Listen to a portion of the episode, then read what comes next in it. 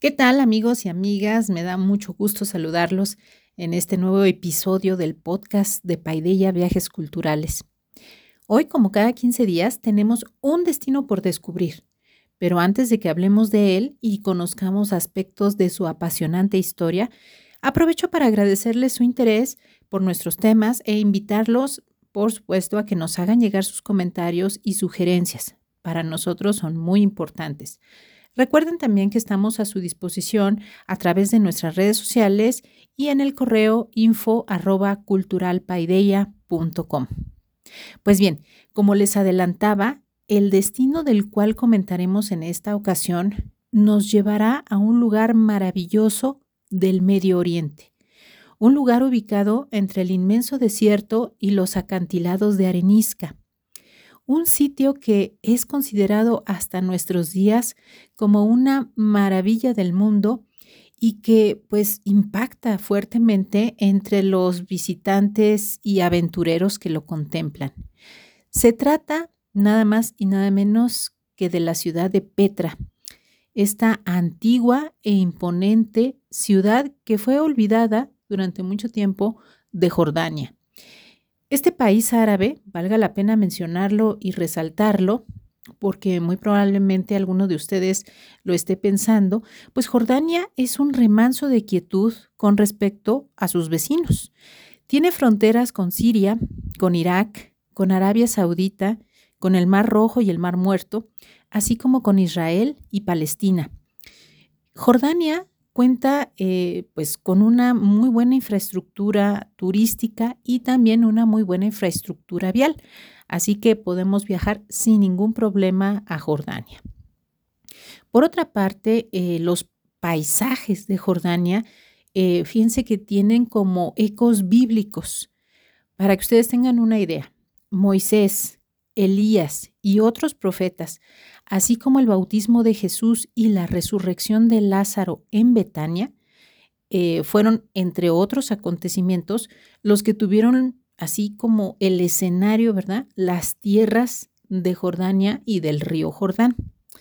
Entonces, a lo largo de su geografía, eh, pues varios estudiosos han identificado por lo menos 100 lugares mencionados en el Antiguo y Nuevo Testamento. Otra cosa que podemos destacar de Jordania es eh, que si la visitamos y visitamos este país, bueno, mm, podemos tener una increíble experiencia eh, con el encuentro en el desierto, ¿verdad?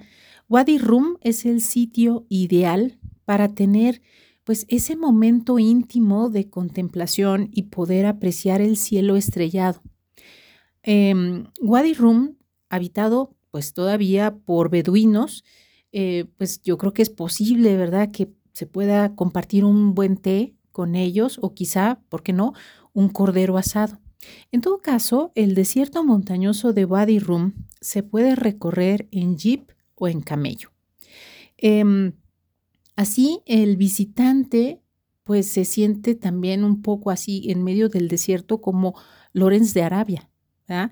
Pero y esto no es gratuito, queridos amigos y amigas, porque sí, o sea, puede dar esa sensación, ya que de hecho esos paisajes fueron parte de la locación, pues, de la famosa película. Entonces, eh, sin duda esta es una cita que habrá que cumplir al menos una vez en la vida. La otra cita imprescindible, estando ahí en Jordania, es la de ir a visitar el mar, el mar muerto y flotar en sus aguas. Situado a 430 metros bajo el nivel del mar, su alto contenido de sal hace que pues uno flote, ¿verdad? Sin hacer pues ningún particular esfuerzo ni nada. Simplemente uno se mete y ahí está eh, muy cómodo. Estas aguas además tienen eh, pues una gran cantidad de otros minerales como magnesio, calcio, potasio y por ello pues han sido consideradas desde la antigüedad con propiedades curativas, por lo que todavía hoy pues se puede ver a muchos viajeros que se sumergen para buscar una mejoría a sus males o a sus dolencias. Incluso en sus orillas se pueden encontrar eh, alojamientos eh, diversos, ¿verdad? Que cuentan con baños, con servicios de spa, y otros complementarios. Entonces uno puede pues escoger qué puede hacer ahí eh, flotando, ¿no? Y después en el mar muerto. Jordania es entonces una mezcla de modernidad y de vida tradicional, una tierra hospitalaria que convive diariamente con la historia, puesto que, como ustedes también se podrán imaginar, en el sitio, en el lugar geográfico en donde se encuentra este país, pues ha sido un lugar por donde han pasado las civilizaciones más antiguas del mundo, como cuáles egipcios, asirios, babilonios, griegos, nabateos, romanos, cruzados y turcos.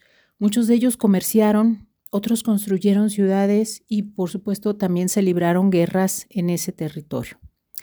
Y es precisamente la ciudad de Petra el testimonio de la grandeza que llegó a tener uno de estos pueblos del pasado, los nabateos. Y aquí es donde empieza lo emocionante. Se sabe de ellos que originalmente eran un pueblo nómada del desierto. Pastores árabes, probablemente, eh, algunos estudiosos los mencionan como ismaelitas, eh, pues así, aparecen en algunas fuentes. Estos nabateos se situaron porque ellos iban recorriendo cierto territorio, pero más o menos se les puede ubicar al sur del Mar Muerto, frente al Mar Rojo, y entonces originalmente empiezan a atacar las caravanas que van en rutas comerciales eh, de, la Arabia Meridional, ¿no? Egipto y Siria, era como esta ruta. Y con el tiempo, pues dejaron de atacar las caravanas y ellos mismos se volvieron también comerciantes, pero también como eh, controladores, así como, sí, como que iban cuidando a estas caravanas de comerciantes. En todo caso, el comercio les fue dando cada vez más recursos, especias, seda y otros artículos de lujo, pues llegaban a través de ellos a Roma. Los nabateos eran paganos y desarrollaron ciertos ritos en torno a los difuntos. Su proceso de desarrollo hasta consolidar un poder económico importante, pues llevó un poco de tiempo. Esto no fue tampoco de la noche a la mañana. Este territorio por el que ellos eh, se movieron fue en su momento parte del dominio persa y más tarde vio también el paso de Alejandro Magno, por lo que desde entonces, y ojo con este dato, los nabateos tuvieron contacto con la cultura griega. Será ya, digamos, particularmente a partir del siglo VI a.C., cuando los nabateos inician un periodo eh, dorado, ¿sí? de bonanza, a lo largo del cual van a ir engrandeciendo sus enclaves. Y el más representativo y el que es considerado como la joya de la antigüedad jordana es precisamente Petra. La ciudad de Petra, pues como ustedes ya se podrán imaginar, deriva su nombre del griego que significa piedra. Petra entonces se encuentra en un lugar insospechado. Fue tallada y construida literalmente en la roca, al interior de un angosto valle en la región montañosa de Edom. Es un enclave estratégico para, pues lo fue para los nabateos en su momento, porque eh, así pudieron dominar el comercio regional y a través de ella controlaron el flujo de las caravanas, ya que pues eh, el sitio, ¿verdad? Era un importante cruce de caminos eh, y pues ellos aprovecharon ese punto.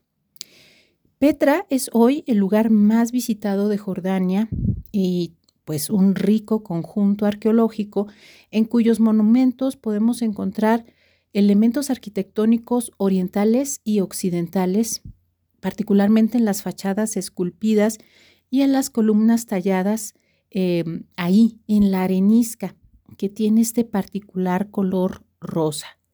Por su belleza y por la maestría en la construcción y por la proeza en la ingeniería, todo esto se encuentra ahí en Petra, el sitio ha sido catalogado como Patrimonio de la Humanidad por la UNESCO desde 1985 y forma también parte de la lista de las nuevas siete maravillas del mundo desde el 2007. Ahí los nabateos construyeron entonces templos, tumbas, túneles y una cosa muy interesante también, canales de agua. Eh, todo un notable sistema, o sea, eso debemos resaltarlo, para la recolección y conservación de este líquido vital, pues era eh, necesario porque la, ciudad o el enclave cada vez crecía más y había que abastecer a esta población que era un poco fluctuante, ¿verdad? Y que se concentraba en el sitio, em, pues se calcula que llegaron a vivir o a ser un aproximado de hasta 30 mil personas las que confluían en Petra.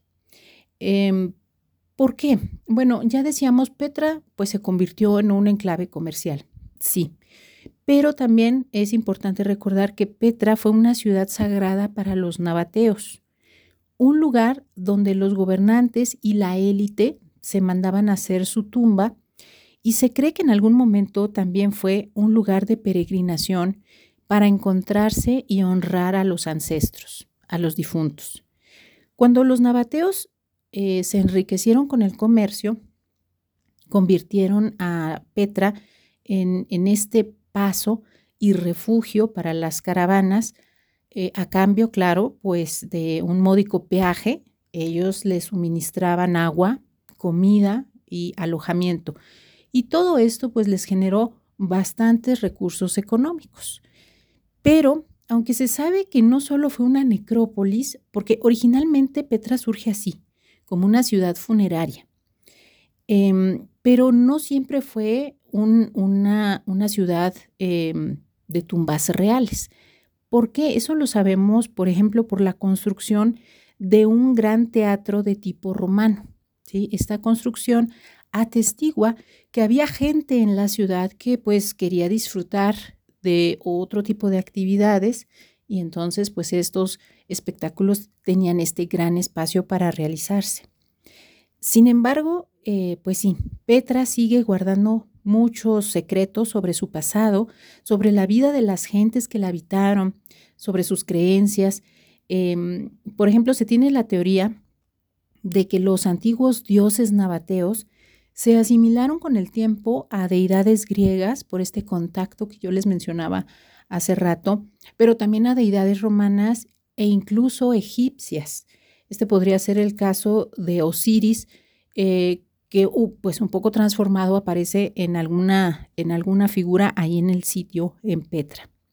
Actualmente, según las cifras del National Geographic, se calcula que el 85% de la ciudad de Petra, fíjense, el 85% permanece todavía bajo tierra. O sea, no se ha trabajado completamente el sitio.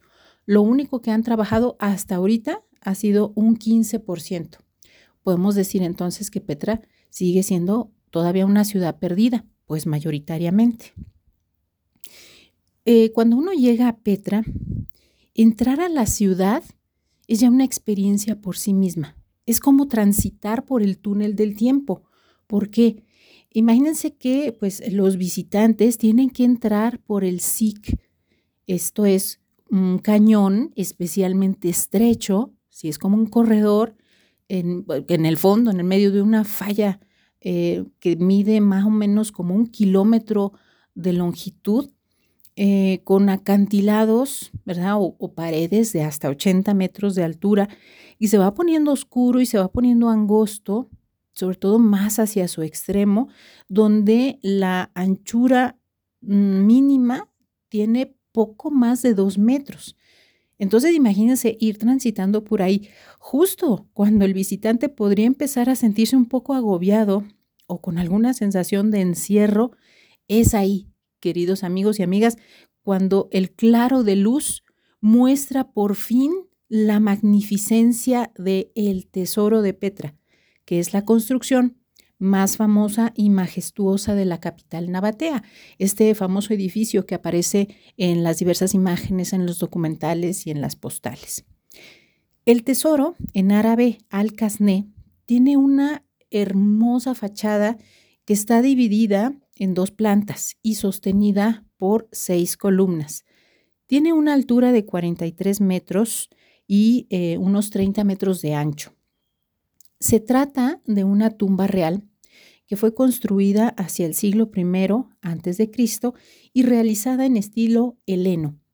Se le conoce así como el tesoro porque pues durante mucho tiempo se creyó que en su interior o escondido en algún elemento de su arquitectura había oro, pero mucho. Bueno, no han encontrado nada. Es más, hoy su interior está vacío.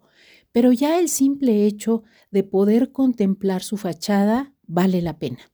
Y sobre todo si lo pueden hacer temprano, al amanecer, para que los rayos del sol puedan darle esa tonalidad especial a la fachada, ¿no? Porque la arenisca rosa en el amanecer y en el atardecer tienen un particular destello, un particular color.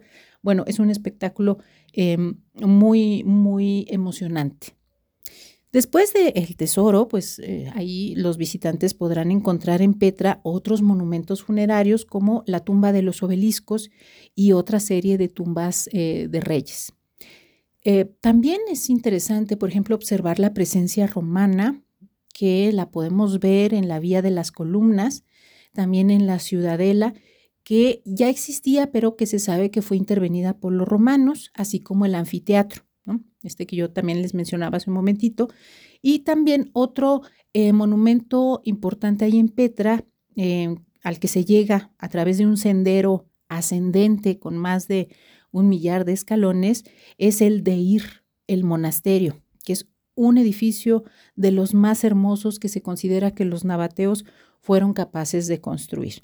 Muy recomendable entonces esta ciudad de Petra para que ustedes puedan tener estas experiencias.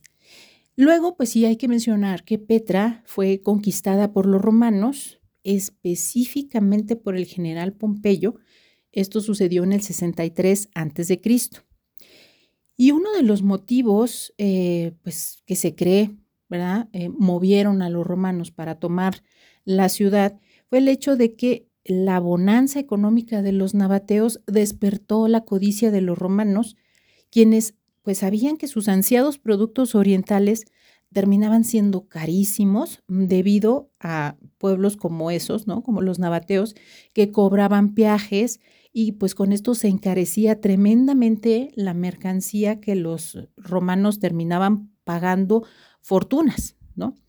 Entonces los romanos pues decidieron que ellos podían hacer perfectamente ese trabajo, ¿no? Controlar las rutas comerciales y así no les costaban tan caras eh, las cosas que ellos ansiaban.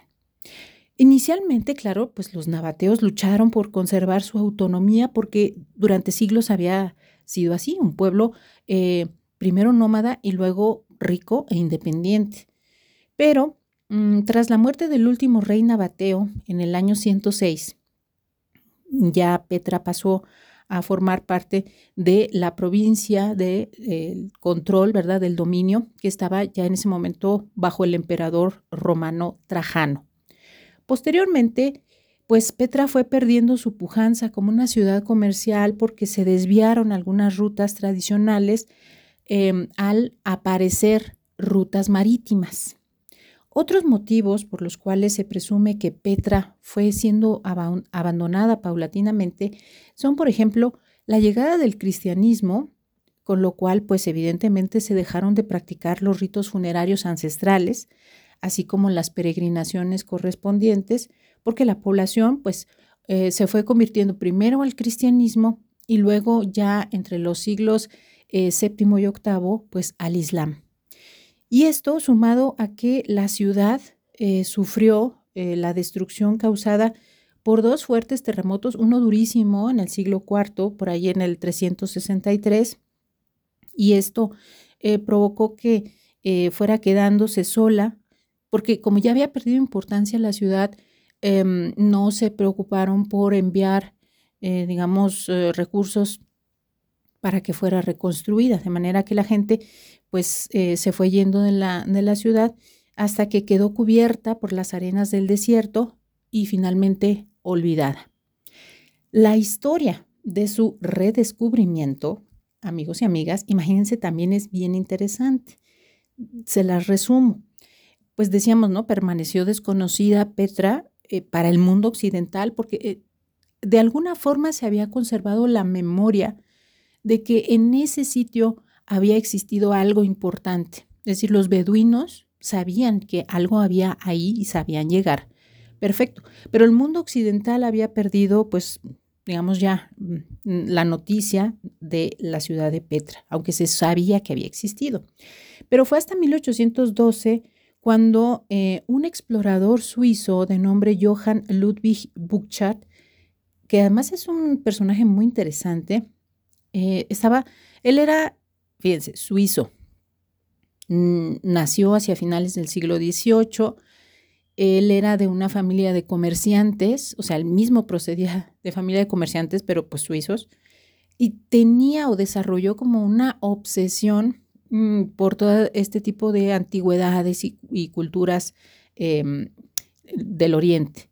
Bueno, se obsesionó de tal forma, quería él participar en una expedición eh, que se iba a ir al África para descubrir el origen del río Níger, si no mal recuerdo, y entonces Johann Ludwig dijo, no, pero yo no puedo ir así nomás, yo tengo que documentarme bien. Se obsesionó de tal forma con, con este tema que imagínense que aprendió pero perfectamente el árabe. Eh, incluso se dice que mm, se llegó a convertir al Islam y que lo hizo, pues sí, convencido. Em, vivió en Siria durante algunos años hasta que se sintió listo. ¿Listo para qué? Para poder visitar algunos lugares en donde la presencia de los europeos pues no era bien vista. Los beduinos han sido como muy celosos ante la presencia em, de los extranjeros europeos. Entonces, bueno, pues ahí este señor Johann Ludwig Buchard em, como que se transformó un poco para adoptar las costumbres y un poco hasta la apariencia de un eh, local. Y así fue como en algún momento se consiguió un guía para que eh, pues lo llevara hasta ese lugar en donde él había escuchado que había una ciudad perdida. Lo llevó efectivamente el guía, o sea, eso fue toda una travesía, toda una aventura, pero consiguió llegar y el eh, señor Bouchard estuvo tan emocionado, pero no podía decir nada, no podía hacer ningún comentario, sino que tenía que mostrarse como muy normal. Él había pedido que lo llevaran ahí para poder hacer un sacrificio eh, como un devoto eh, musulmán. En todo caso, después él escribió notas, hizo bocetos en secreto sobre eh, pues estas ruinas de Wadi Musa que él estaba seguro eran las de la antigua Petra. Y desde entonces la ciudad perdida pues ha vuelto a la vida. Esperamos entonces que este breve panorama les provoque conocer este sitio y visitar los otros muchos lugares que Jordania tiene para ofrecer. Soy Luz de María Muñoz y nos escuchamos próximamente en un nuevo episodio del Pasaporte Cultural. Hasta pronto.